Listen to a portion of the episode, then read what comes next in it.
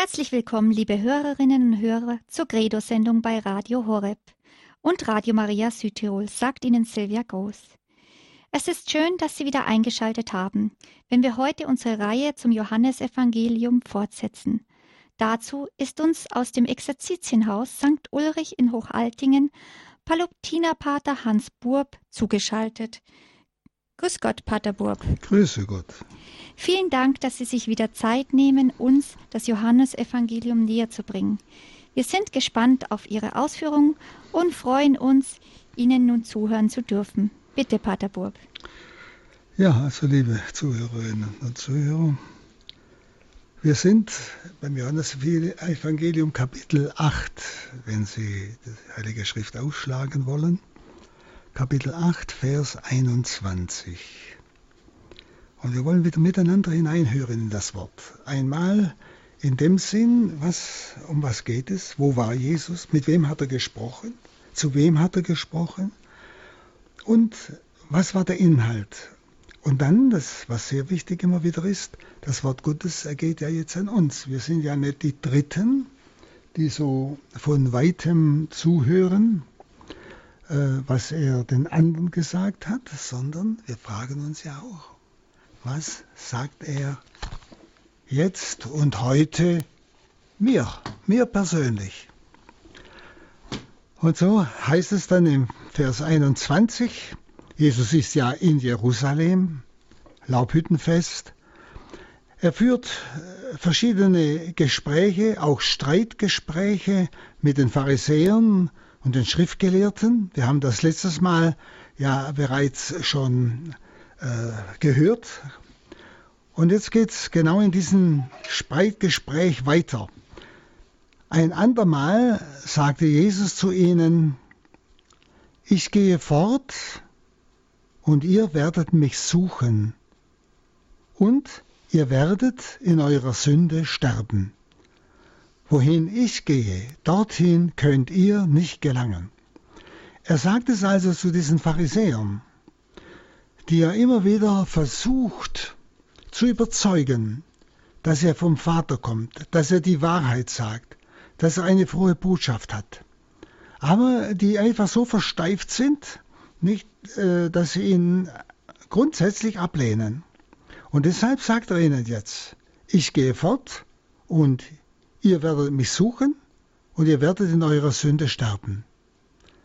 Fortgehen heißt für Jesus eben über den Tod zur Auferstehung hin zurück zum Vater.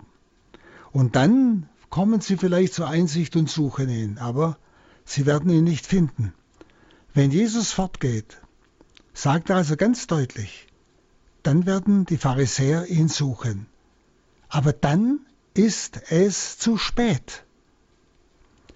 Sie werden in ihrer Sünde sterben. Und dieser nicht glaubende Pharisäer oder Schriftgelehrte sieht also dem Tod in seiner ja, vernichtenden Macht entgegen. Und zwar jetzt nicht einfach nur Tod im Sinn von irdischem Sterben, sondern es geht ja hier um die Heilsbotschaft. Es geht ja um das ewige Leben. Es geht ja um den ewigen Tod. Und die eigentliche Sünde, die diese Pharisäer und Schriftgelehrten abhält, Jesus glauben zu können oder glauben zu wollen, die Sünde, die sie abhält, ist der Unglaube. Der Unglaube ist ein bewusstes Verweigern, dem Heilbringer zu folgen, also Christus, dem Sohn Gottes zu folgen. Also ein bewusstes Verweigern. Es ist das, was wir oder die Schrift nennt, die Sünde gegen den Heiligen Geist. Und Jesus sagt, nicht, diese Sünde hält sie jetzt gleichsam dauernd fern von Jesus. Wenn Jesus aber den Weg der Erlösung gegangen ist, nicht, dann werden sie ihn vielleicht suchen, aber nicht mehr finden. Er will also sagen, diese Sünde gegen den Heiligen Geist verhindert sie, Jesus jemals wieder zu finden. Also wer so bewusst, so ganz bewusst sich gegen die Botschaft Jesu stellt, also so Besserwisser, sie werden sich ganz schwer tun, Jesus vielleicht doch noch später zu finden, weil sie eine ganz bewusste Blockade in sich haben. Sie können das immer wieder bei Menschen erleben, nicht die einfach stur sagen, ich glaube nicht an Gott und für mich gibt es keinen Gott und so weiter. Und sogar noch den, Glauben, den glaubenden Menschen angreifen. Wenn sie, die versteifen sich so stark im Stolz, in diesem Stolz, ich weiß es besser, ich lasse mir nichts sagen, nicht? Ich gehe auch nicht in mich und überlege, ob es nicht vielleicht doch so sein könnte, sondern sie sind einfach, wie wir so sagen, stur in der Ablehnung, aber bewusst, ganz bewusst. Sie wollen nicht von ihrer Überzeugung oder von ihrer Absicht oder was auch immer abweichen. Und Jesus schlägt hier an dieser Stelle die einzige Rettungsmöglichkeit eigentlich ihnen vor, nämlich jetzt, solange er noch da ist, doch einmal nachzudenken, sich auf seine Botschaft mal einzulassen. Aber diese Pharisäer, diese Leute, sie schlagen die einzige Rettungsmöglichkeit aus, die Gott in seiner Barmherzigkeit ihnen jetzt anbietet. Wissen Sie, das ist jetzt ein Wort, das jeder an sich heranlassen muss. Jesus spricht mich jetzt an, zum Beispiel jetzt durch dieses Wort. Nicht? Und ich muss mich fragen, Herr, was willst du mir sagen? Nicht einfach schon, ich weiß schon alles, ich kenne schon und sich gar nicht mehr darauf einlassen. Also sich gleichsam in dieser Besserwisserei dem Wort Gottes verschließen. Nicht? Und dann heißt es im Vers 22, da sagten die Juden, also das sind die Schriftgelehrten, Pharisäer, die dauernd mit ihm streiten, will er sich etwa umbringen? Weil Jesus gesagt hat, wohin ich gehe, dorthin könnt ihr nicht nach, nachkommen. Will er sich etwa umbringen? Warum sagt er sonst, wohin ich gehe, dorthin könnt ihr nicht gelangen? Also die Juden hören nicht auf die Warnung Jesu. Er lädt sie ja noch einmal ein, sich doch noch mal zu besinnen, sich auf ihn einzulassen. Aber sie hören nicht auf die Warnung Jesu, dass sie ihn dann später suchen, aber nicht mehr finden, sondern sie missdeuten diese Warnung Jesu ganz bewusst. Also dieses Wort, wohin ich gehe, dorthin könnt ihr nicht gelangen, das legen sie aus, als ob er äh, ja, sich womöglich umbringen will oder sonst etwas, nicht? Was will er denn damit sagen? Und Selbstmord würde ja Hölle bedeuten, und dahin wollen sie natürlich ihm nicht folgen. Aber Jesus spricht ja vom Licht. Letztes Mal am Schluss haben wir ja noch diese Texte gelesen, wo Jesus im Vers 12 gesagt hat, ich bin das Licht der Welt. Und er will sie ja ins Licht führen, in die Erkenntnis Gottes. Und er geht ins Licht, und dahin sollen sie ihm folgen. Aber sie deuten das wieder um. Nicht?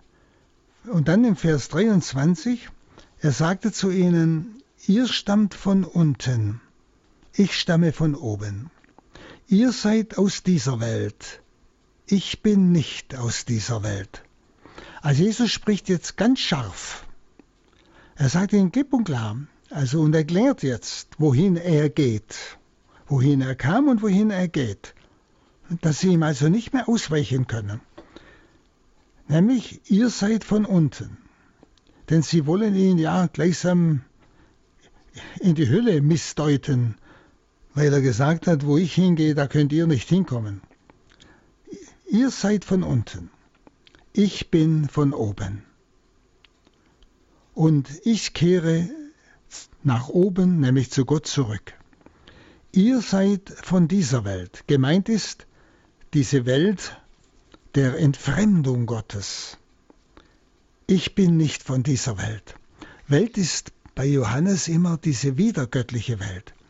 Und sie denken ja wirklich weltlich, obwohl sie ja die Schriftgelehrten und die Pharisäer eigentlich sind die tragenden Leute im Alten Testament. aber ihnen geht es um Anerkennung, ihnen geht es um bestimmte Gesetzesfrömmigkeit, aber nicht um diese persönliche Beziehung und Liebe zu Gott. Also diese Welt der Entfremdung Gottes, die meint Jesus, ihr seid von dieser Welt. Und er sagt, ich bin nicht von dieser Welt. Und dann 24, ich habe euch gesagt, ihr werdet in euren Sünden sterben. Denn wenn ihr nicht glaubt, dass ich es bin, werdet ihr in euren Sünden sterben. Also Jesus wiederholt seine Warnung, die er vorhin schon genannt hat. In ihren Sünden sterben, das heißt, wenn sie ihn ablehnen, dann sind sie ja in der Sünde des Unglaubens und die Unglaube ist die Sünde schlechthin. Nicht? Sie leugnen also ihn und seine Botschaft, also leugnen sie Gott, den Vater. Also sie werden gleichsam mit ihren Sünden in den Tod gehen. Also er, er spricht sie noch einmal drauf an. Es geht doch jetzt um euer ewiges Heil. Und er zeigt ihnen noch einmal den Weg der Rettung, nämlich sie müssen sich zum Glauben durchringen, dass er, Jesus, der Ego Eimi ist. Also, dass ich es bin. Nicht? Wenn ihr das nicht glaubt, dass ich es bin, werdet ihr in euren Sünden sterben. Dieses, dass ich es bin, heißt Ego Eime griechisch und hebräisch Yahweh. Das ist der Gottesname. Wenn ihr nicht glaubt, dass ich von Gott komme, ja, der Sohn Gottes bin, dass ich von Gott komme, dass ich also den Gottesname für mich in Anspruch nehme, wenn ihr das nicht glaubt, werdet ihr in eurer Sünde sterben und eure Sünde ist der Unglaube, wenn ihr das nicht glaubt. Denn in Christus ist Gott gegenwärtig. Nicht? Also, es ist, glaube ich, ein sehr wichtiges Wort, auch wenn wir an, jetzt an uns denken. Schauen Sie, wie viele, ich weiß nicht, wie Sie selber denken, wie viele von unseren Glaubenden, die streichen bestimmte Wahrheiten einfach durch. Für die gibt es das nicht, für die existiert das nicht. Äh, sie glauben bestimmte Dinge, aber be bestimmte Glaubenswahrheiten, die streichen sie, die gelten für sie nicht. Stellen Sie, das ist ein bewusster Unglaube. Ich stelle mich ganz bewusst gegen das Wort Gottes, das dir diese Offenbarung bringt, die verschiedenen Glaubensoffenbarungen, ja wie es im Glaubensbekenntnis ausgedrückt ist. Und was die Kirche uns zu glauben auch vorgibt, eben aus der Schrift heraus. Ja? Und wenn ich ganz bewusst sage, und das, was die Kirche da lehrt, als Lehre, als Glaube und von, der Schrift her, das glaube ich nicht. nicht. Da denke ich anders. Das ist bewusster Unglaube. Nicht? Dann glaube ich nicht, dass er Yahweh, dass er Gott ist und sein Wort Gottes Wort ist und dass sein Wort damit Wahrheit ist. Wenn Sie, das ist dieses Wort Gottes, diese, diese Auseinandersetzung Jesu mit diesen Streithähnen von Pharisäern und Schriftgelehrten, die so selbstsicher sind und alles besser wissen, eigentlich müssten sie es besser wissen, eigentlich müssten sie es wissen, was Jesus sagt. Wenn Sie, das ist doch eine Dauersituation, ist doch unsere heutige Situation. Wenn Sie die ganze Diskutiererei innerhalb unserer Kirche erleben, ich meine, ich habe nichts dagegen, vor allem auch gegen Dialog, wo man miteinander spricht. Aber wenn man Glaubenswahrheiten in Frage stellt, hört jeder Dialog auf. Ich werde nicht mit jemand reden, der eine Glaubenswahrheit bewusst, bewusst ablehnt und in Frage stellt. Darüber diskutiere ich mit dem nicht. Dann sage ich, das ist mein Glaube und das andere ist deine Sache. Ich rede gern mit Menschen, die die Wahrheit suchen, die um die Wahrheit ringen. Das ist ein Unterschied. Ja? Und ich glaube, es ist ein Wort, das vielleicht manchem, wenn er es ehrlich hört, sehr zu denken geben muss. Ja? Es ist vielleicht unsere heutige, weithin verbreitete pharisäische Haltung. Eine bewusste Ablehnung verschiedener Glaubenswahrheiten.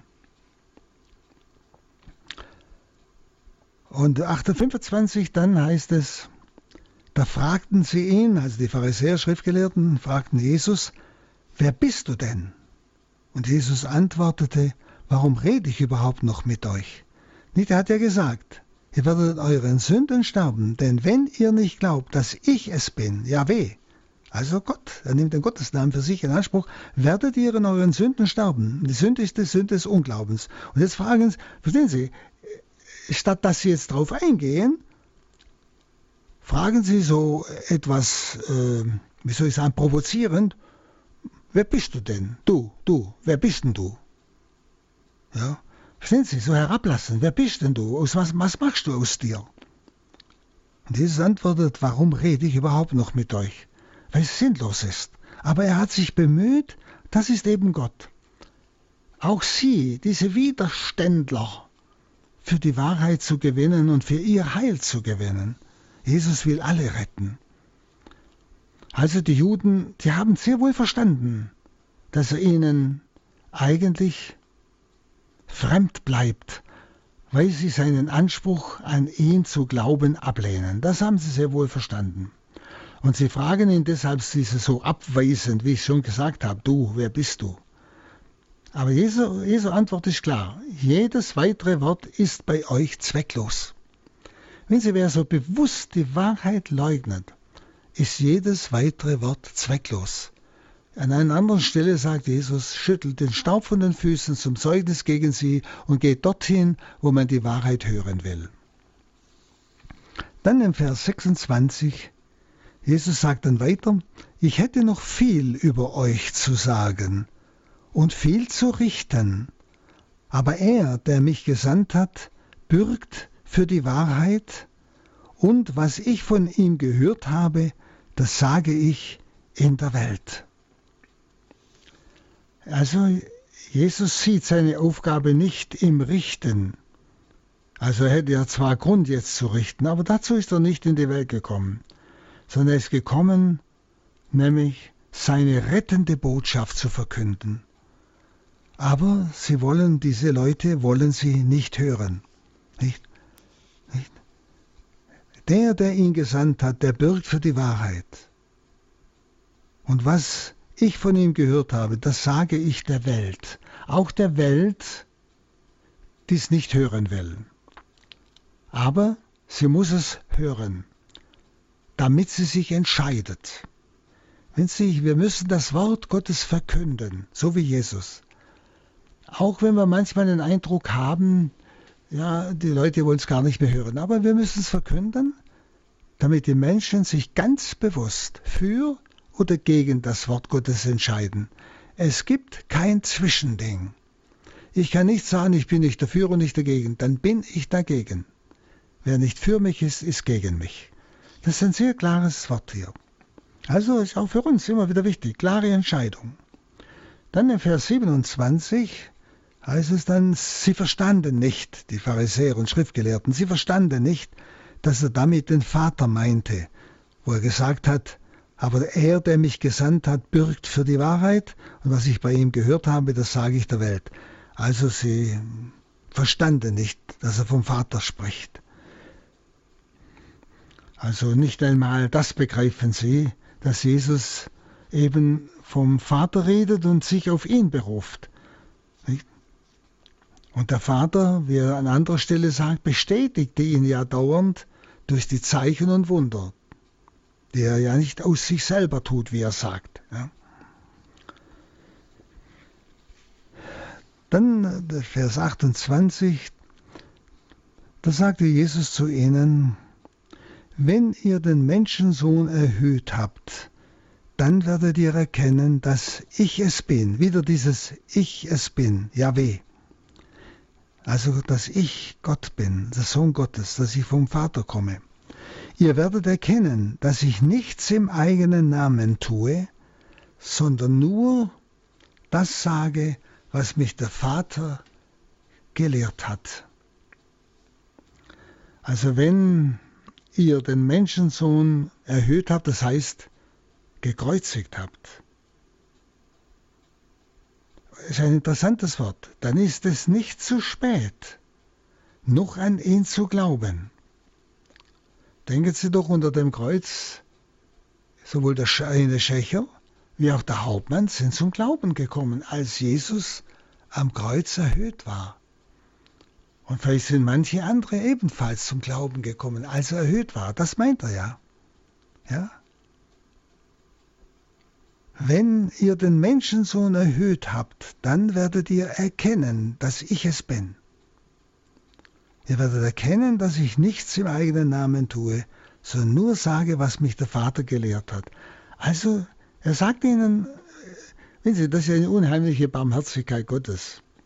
Er sagt ihnen, wenn ihr mich gekreuzigt habt, er sagt ja, ihr mich erhöht habt, ja, ist es nicht zu spät, noch an ihn, an Jesus zu glauben, als den Sohn Gottes.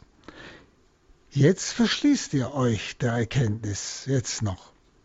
Dann aber wird euch die Erkenntnis, dass ich es bin, aufgehen. Dann könnt ihr euch der Entscheidung nicht entziehen, sei es zum Heil oder zum Unheil. Also dann wird ja die Frucht dieser Erhöhung am Kreuz ist ja die Sendung des Heiligen Geistes. Und wenn diese Frucht des Heiligen Geistes kommt, dann müssen Sie sich entscheiden. Dann können Sie, wenn Sie ihn annehmen, zum Glauben kommen an Jesus Christus als den Sohn Gottes. Ich bin. Oder aber Sie entscheiden sich auch dann dagegen für immer. Also Sie spüren, das Wort Jesu fordert zu einer klaren Entscheidung. Aber es ist auch ein wunderbares Werben, selbst ein Werben um die, die ihm so elend zusetzen und dauernd Grund suchen, ihn umzubringen und zu steinigen. Ja, auch um die wirbt er. Das ist Gott. Das ist Jesus Christus.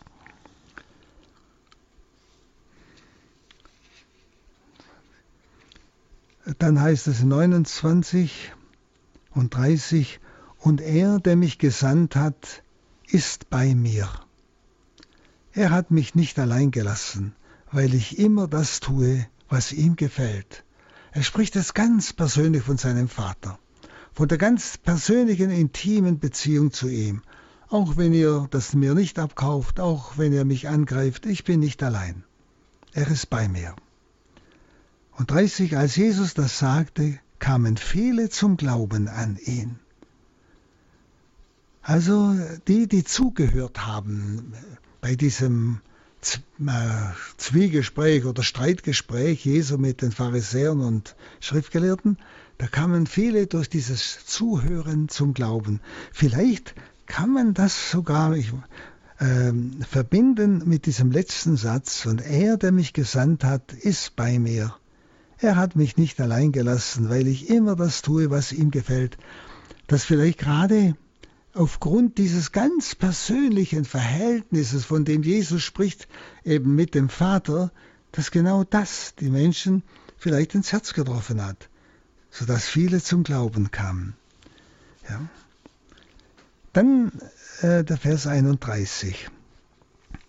Da sagt er zu den Juden, die an ihn glaubten, also an die, die jetzt zum Glauben gekommen sind, aber auch an die, die schon mit ihm schon gezogen sind, auch herauf nach Jerusalem. Äh, zu denen sagte er, wenn ihr in meinem Wort bleibt, seid ihr wirklich meine Jünger. Also nach diesem Streitgespräch stärkt er die, die an ihn glauben. Denn so ein Streitgespräch kann ja auch einen Glaubenden unsicher machen. Das kennen Sie ja auch. Nicht? Und darum ist Jesus gleich wieder dabei, sie im Glauben zu stärken. Ja? Und Jesus spricht also jetzt diese gläubigen Juden an. Ja? Sie müssten in seinem Wort bleiben. Wenn sie durch Anfechtungen von außen, wie auch so durch ein solches Streitgespräch, aber auch andere Anfechtungen, stehen sie, die Glaubenden, immer in der Gefahr, wieder abzufallen. Ich denke, liebe Zuhörer, das kennen wir.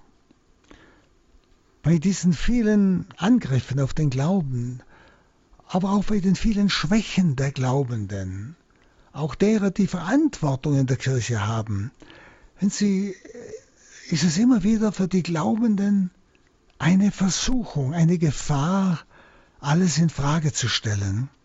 Ich habe es allein diese Woche mit zwei oder drei Menschen gesprochen, die massiv von den Verantwortlichen der Kirche enttäuscht wurden. Also es sind wirklich Dinge, die nicht dem entsprechen, was der Papst Franziskus von Bischöfen und Priestern eigentlich erwartet, was er immer wieder ausdrückt. Nicht? Und wir, wir müssen als Glaubende uns immer auch dessen bewusst sein. Wir stehen dauernd in der Gefahr, durch Anfechtungen von außen ja, abzufallen, unsicher zu werden, schwach zu werden im Glauben und gerade auch, auch durch die Schwächen der Glieder der Kirche, auch der Verantwortlichen der Kirche. Es, wir sind alle Menschen, wir sind wirklich eine Kirche von Sündern. Ja? Aber bitte auch bei sich selber klar sein, nicht so selbstsicher sein wie die Pharisäer und die Schriftgelehrten, die ja so Jesus äh, opponieren ja, ihm gegenüber, sondern immer auch um die Zerbrechlichkeit meines Glaubens wissen, um die Anfälligkeit. Und deshalb sagt Jesus, er stärkt sie. Wenn ihr in meinem Wort bleibt, seid ihr wirklich meine Jünger. Der Jünger muss also das Wort Gottes immer wieder lesen, in seinem Wort bleiben. Also betrachten Sie immer wieder das Wort Gottes, lesen Sie in der Heiligen Schrift, halten Sie es fest, befolgen Sie es, versuchen Sie danach zu leben. Wenn Sie, wenn ich das Wort Gottes regelmäßig lese, auch betrachte, dann befähigt es mich zur Unterscheidung der Geister. Ja, wenn ich aber das Wort Gottes überhaupt nie lese oder mich gar nicht darum kümmere, werde ich diese, dieses Gespür der Unterscheidung der Geister äh, nicht bekommen können oder nur schwierig. Ja? Und ich glaube, diese Gabe brauchen wir unbedingt heute, wo so viel Verwirrung, äh, Falsches auch innerhalb der Kirche so grassiert, äh, falsche Prophezeiungen, aber auch falsche theologische Lehren. Äh, Sie kennen das ja, oder unmoralisches Leben. Man hält sich nicht mehr an das, was eigentlich die Lehre der Kirche ist und das Wort des Gottes fordert. Nicht? Also hören Sie auf dieses Wort Jesu. Wenn ihr in meinem Wort bleibt, seid ihr wirklich meine Jünger. Und der Jünger ist der, der sich für Christus entscheidet. Und die Kraft des Wortes Gottes gibt mir immer wieder die Fähigkeit, dass ich unterscheiden kann und immer mehr Jünger werde, immer mehr auf Jesus setze. Dann 32. Dann werdet ihr die Wahrheit erkennen und die Wahrheit wird euch befreien, sagt Jesus. Also das Betrachten des Wortes Gottes, im Wort Gottes bleiben, führt zur Erkenntnis der Wahrheit, sagt Jesus. Denn das Wort Gottes ist ja Geist und Leben, sagt er an einer anderen Stelle. Nicht? Ihr werdet die Wahrheit erkennen. Das Wort Gottes hat die innere Kraft, mich die Wahrheit erkennen zu lassen, nicht bloß mit dem Verstand, sondern ganz tief innen. Wissen Sie, wo es zur Erfahrung kommt, wo, ich, wo es zu einer Überzeugung kommt, die mir niemand mehr nehmen kann. Das ist eine göttliche Einsicht, eine göttliche Erkenntnis, die viel tiefer ist als unsere Verstandeserkenntnis. Nicht? Also das Betrachten des Wortes Gottes führt zur Erkenntnis der Wahrheit, sagt Jesus. Und mit Wahrheit ist eben gemeint die von Gott offenbarte Wahrheit, die das Heil des Menschen will und betrifft. Und Wahrheit erkennen bedeutet eben, diese Heilswahrheit Jesu innerlich annehmen, so wie ich es vorhin gesagt habe, ist eine göttliche tiefe Erkenntnis. Und dann erkennt man auch die göttliche Herkunft des Wortes. Die Wahrheit wird euch frei machen. Und das meint die Befreiung aus der Knechtschaft der Sünde. Und die Hauptsünde ist Unglaube. Verstehen Sie? Von vorher. Also deshalb, die Wahrheit macht mich frei von dieser Sünde des Unglaubens. Die, diese, das Wort der Wahrheit lehrt mich die Wahrheit. Und zwar so tief, dass ich überzeugt bin ja, und nicht in diese Gefahr des Unglaubens komme, also in diese Sünde des Unglaubens, die Knechtschaft dieser Sünde. Hm? Und es ist eine Befreiung aus der Finsternis, Finsternis einer, ja, gottfernen Existenz. Das ist eine Finsternis. Dann 33. Sie erwiderten ihm, wir sind Nachkommen Abrahams, sind noch nie Sklaven gewesen. Wie kannst du sagen, ihr werdet frei werden?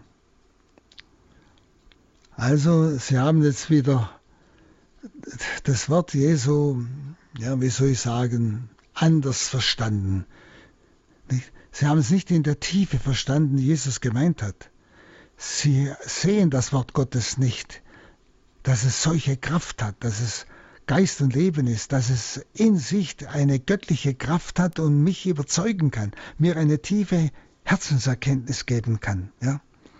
Und deshalb äh, brauchen sie keine Befreiung, denn sie sind Nachkommen Abrahams, also sie sind noch nie Sklaven gewesen. Sie fühlen sich also durch als Nachkommen Abrahams frei. Wie kannst du sagen, ihr werdet frei werden? Ja? Die Juden fühlen sich also, wie gesagt, als freie Söhne Abrahams, die sich also inner, innerlich, innerlich keiner fremden Herrschaft beugen. Und wissen Sie, mit diesem ihrem Stolz verfehlen sie die Haltung, die sie für die befreiende Botschaft Jesu empfänglich machen würde. Nicht? Sie ahnen gar nicht, weil sie meinen, als Kinder Abrahams haben wir ein Anrecht auf den Himmel. Also egal wie wir leben. Also sie denken gar nicht an Sünde, von der Jesus ja da spricht. Und es ist eine massive Sünde des Unglaubens und sie merken es trotzdem nicht, dass es eine Unfreiheit ist, totale Unfreiheit, ganz offen auf Jesu Botschaft zu hören, auch auf sein Tun zu hören, seine Zeichen, durch die der Vater ihn ja beweist und bestätigt. Ja? Also sie merken nicht, dass sie unfrei sind, in Fesseln sind. Ja? Und 34 Jesus antwortete ihnen, Amen, Amen, das sage ich euch, wer die Sünde tut, ist Sklave der Sünde. In diesem Amen, das ist ja dieses starke Wort Emet, das ist absolut sicher, ja? Da gibt es überhaupt nichts mehr zu rütteln, das ist Amen. Da spricht jetzt Jesus als Offenbarer. Also ist es, wir würden sagen, wie ein Dogma, ja. Das ist so. Und worin eigentlich Unfreiheit und Freiheit ja besteht, das sagt er ihnen. Nämlich die Unfreiheit kommt aus der Sünde. Und Sünde ist Auflehnung gegen Gott. Sünde ist Ablehnung seines Heilsangebotes durch Jesus Christus. Denn niemand kommt zum Vater außer durch Jesus. Es ist die Ablehnung all dessen, was Jesus ihnen eigentlich anbietet vom Vater. Ein Verharren im Eigensinn. Und das ist der Unfreiheit, das ist Sünde. Nicht? Aber sie empfinden das nicht so. Nicht? Weil sie einfach in sich ja, stur sind, ich sag's mal so. Ja, sie lassen sich nicht sagen. Weil sie unfrei sind, können sie nicht hören. Aber sie leugnen das nicht. Er sagt ganz klar, wer die Sünde tut, ist Sklave der Sünde. Und es geht also um ein gottwidriges Verhalten, ganz bei diesen Leuten. Nun, dazu gehört der Unglaube gegen den Gottgesandten, gegen Jesus. Und das Tun der Sünde der Juden ist das Tun der Werke ihres Vaters. Nämlich ihres Vaters, nicht Abraham, sondern ihres Vaters, den Jesus immer wieder nennt, nämlich den Teufel, den Vater der Lüge. Im Gegensatz zu den Werken Abrahams. Ja, also Jesus meint hier den Vater der Lüge mit, mit dem Tun der Werke ihres Vaters. Ihr Versagen ist eigentlich Hass und Unglaube gegen Jesus. Das ist das Versagen dieser Leute, dieser Hass und Unglaube gegen Jesus, den Gottgesandten. Und Jesus sagt weiter, der Sklave aber bleibt nicht für immer im Haus, nur der Sohn bleibt für immer im Haus. Also Jesus bringt jetzt das Bild einer Hausgemeinschaft. von damals. Da gibt es die unfreien Knechte, den Sklaven, und es gibt den Sohn des Hausvaters. Unfreie Knechte verlassen eines Tages das Haus. Der Sohn ist Erbe, er bleibt. Und Jesus will sagen, nur der Sohn kann die Freiheit geben. Also, wenn der Sohn vom Vater das Erbe übernimmt und auch die Sklaven übernimmt, kann er die Sklaven freigeben. Der Sohn kann die Sklaven freigeben.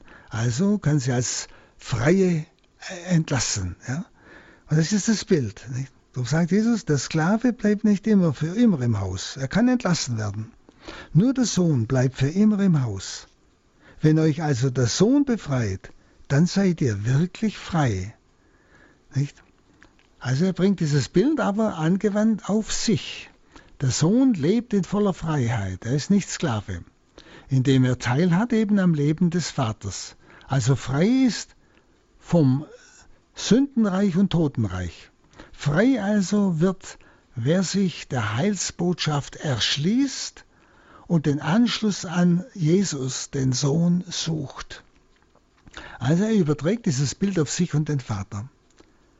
Also wenn Jesus, er, der vom Vater das ganze Reich übertragen bekommt, ja, wenn der, und der Sohn kann euch befreien, er weist jetzt auf die Erlösung hin. Ja, wenn, wenn ihr den Menschensohn erhöht habt, das ist die Kreuzigung, ja, das ist immer so der Zusammenhang. Hm?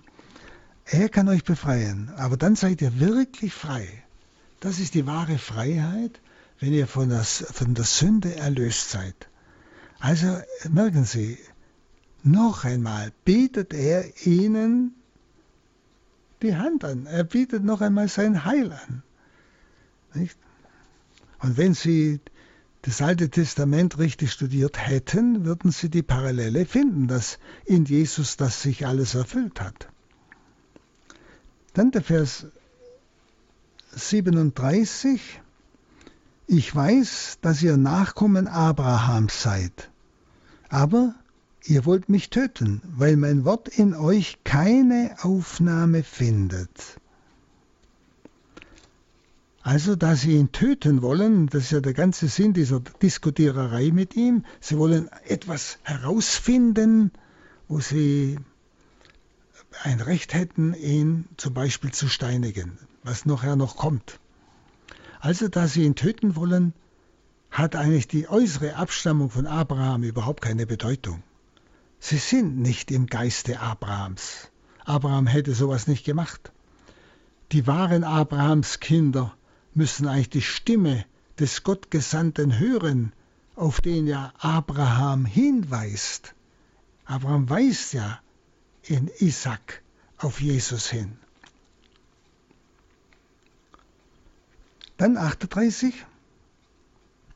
Ich sage, was ich beim Vater gesehen habe, und ihr tut, was ihr von eurem Vater gehört habt. Merken Sie, jetzt spricht er wieder von ihrem Vater, ganz klar. Nämlich vom Satan, vom Vater der Lüge. Jesus redet jetzt ganz gelehrig, also er lehrt jetzt.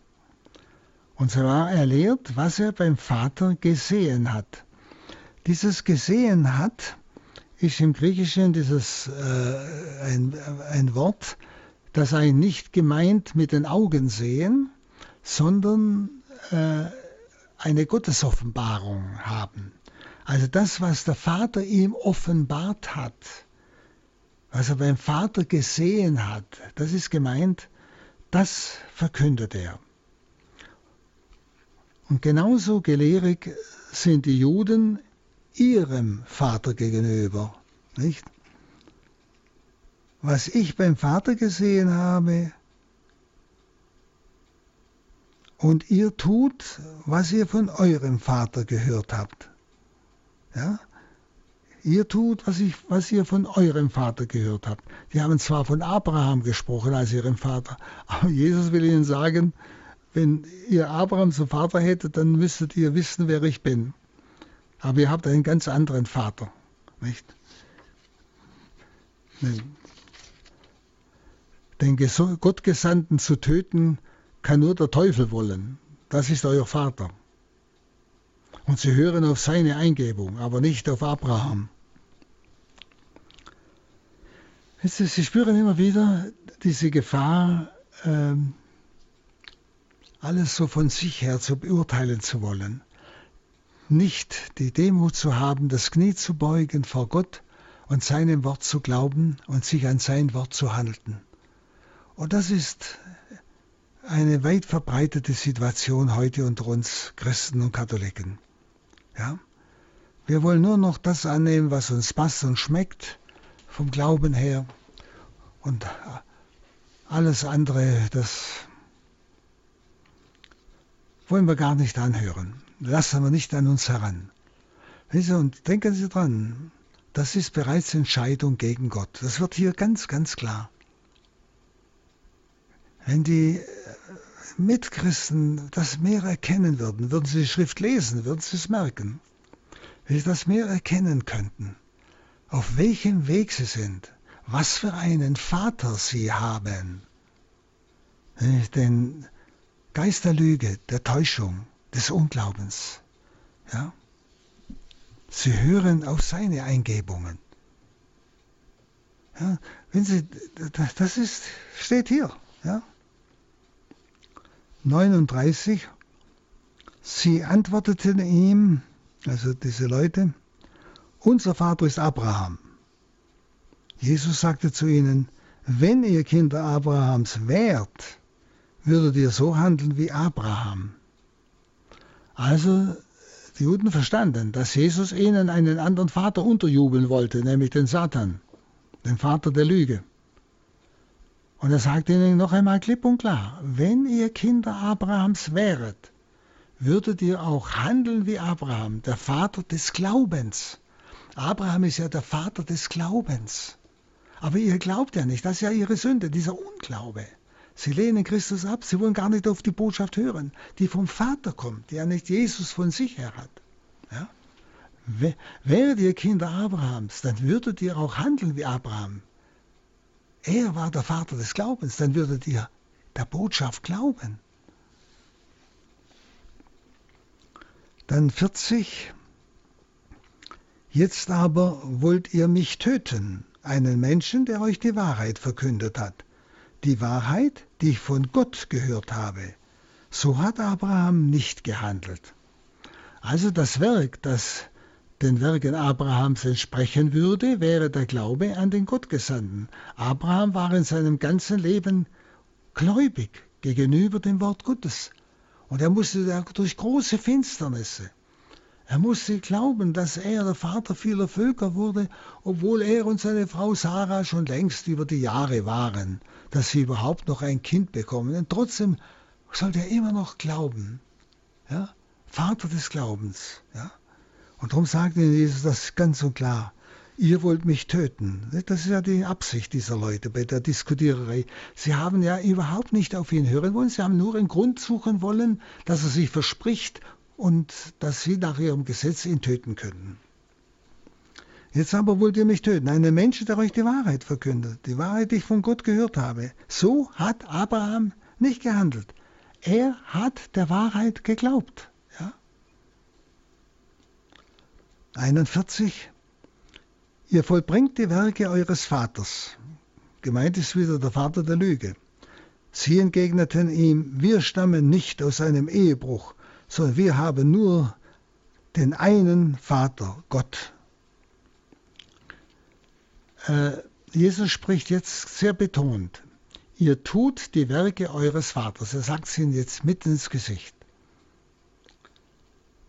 Und sie haben es schon gemerkt, was, was er meint und was er sagen will. Also sind sie keine legitimen Kinder Abrahams. Denn sie tun ja die Werke eures Vaters nicht. Die Werke Abrahams, nämlich Glauben. Die tun sie nicht. Also sind sie keine legitimen Kinder Abrahams. Wenn sie das Alte Testament spricht bei Götzendienst, immer von Ehebruch.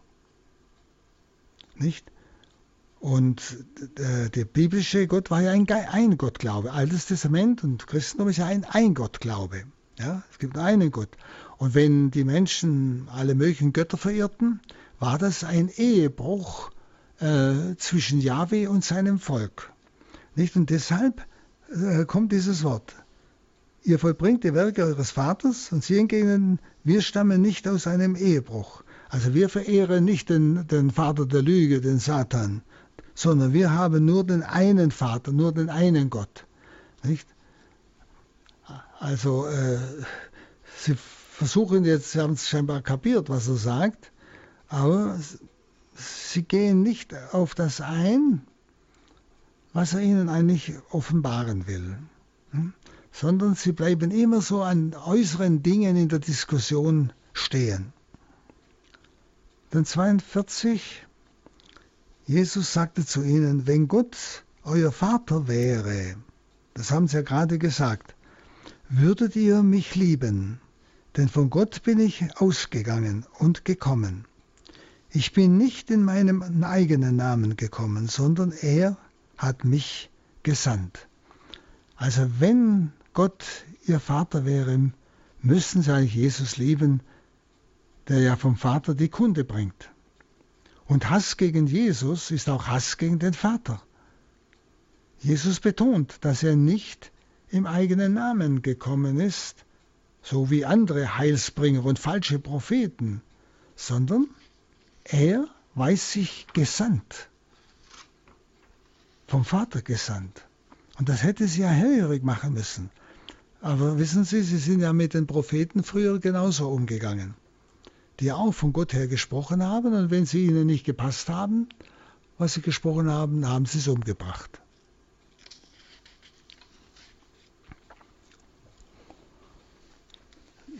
Und dann 43.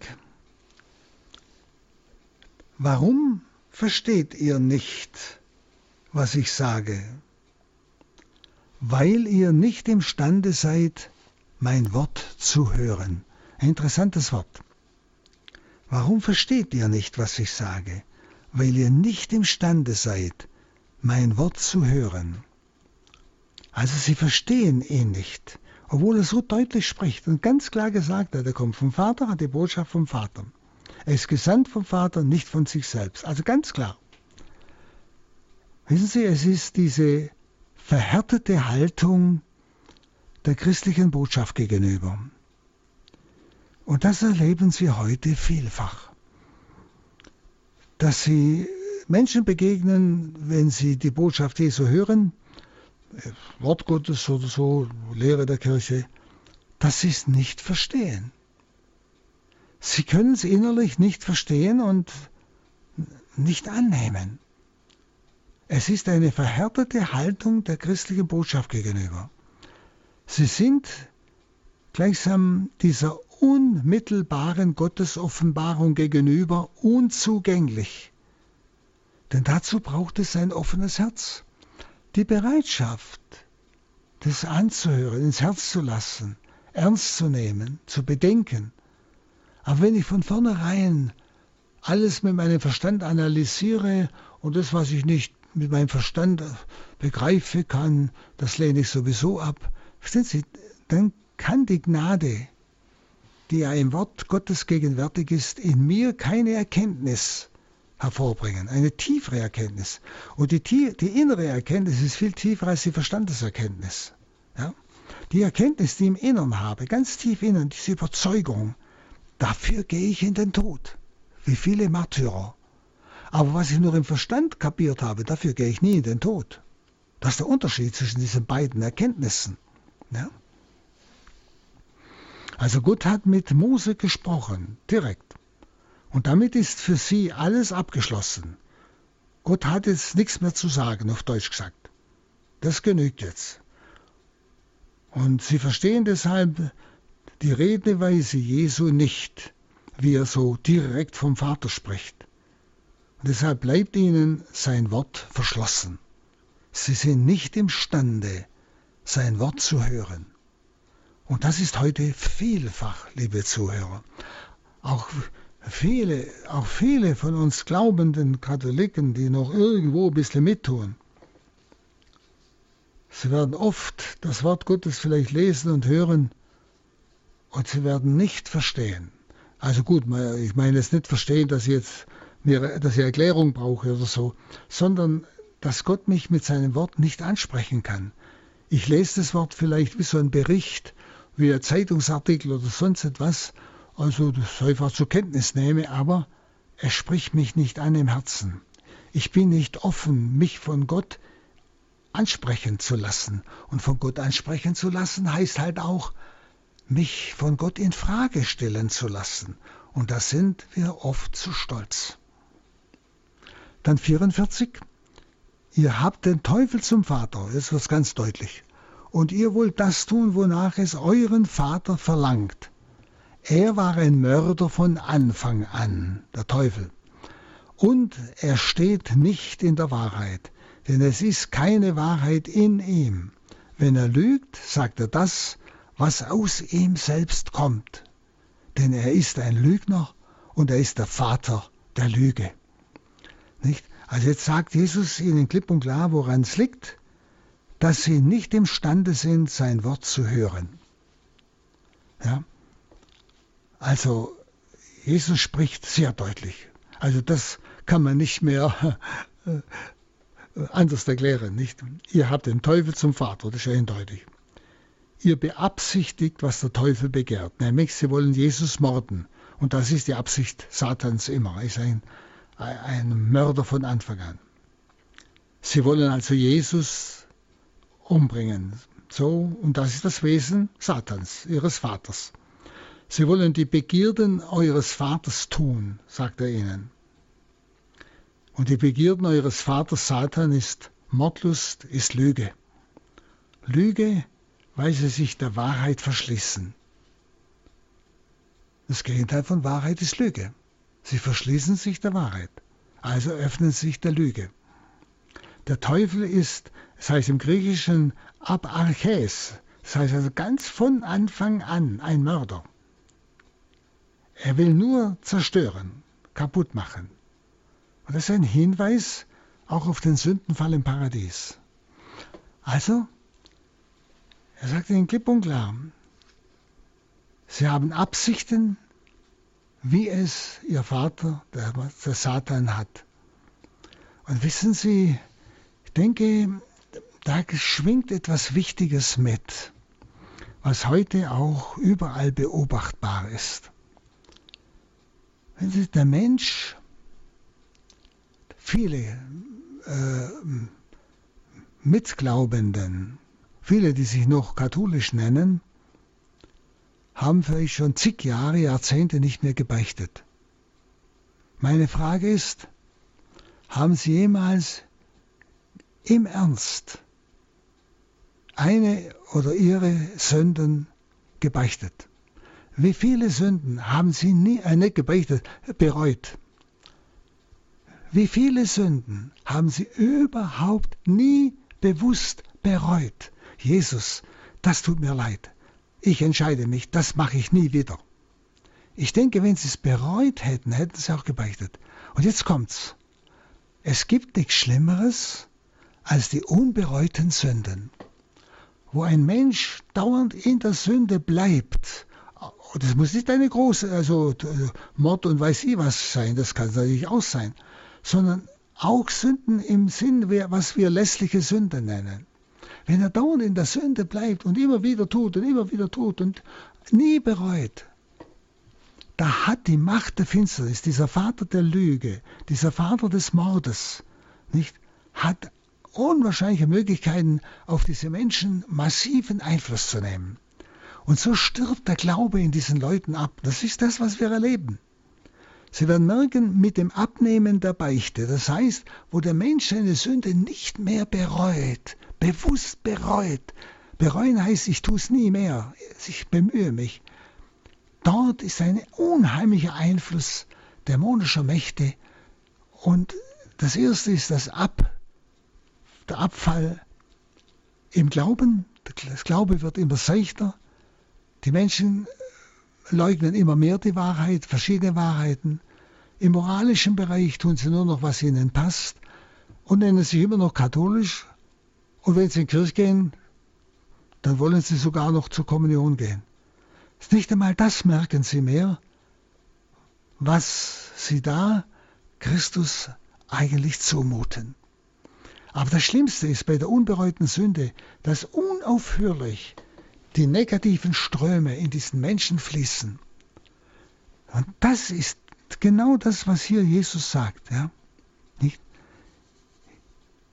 Ihr seid in dieser Grundhaltung eures Vaters, dieser Grundhaltung der Ablehnung der Wahrheit, des Besserwissens, also der Sünde, des Unglaubens, der Sünde.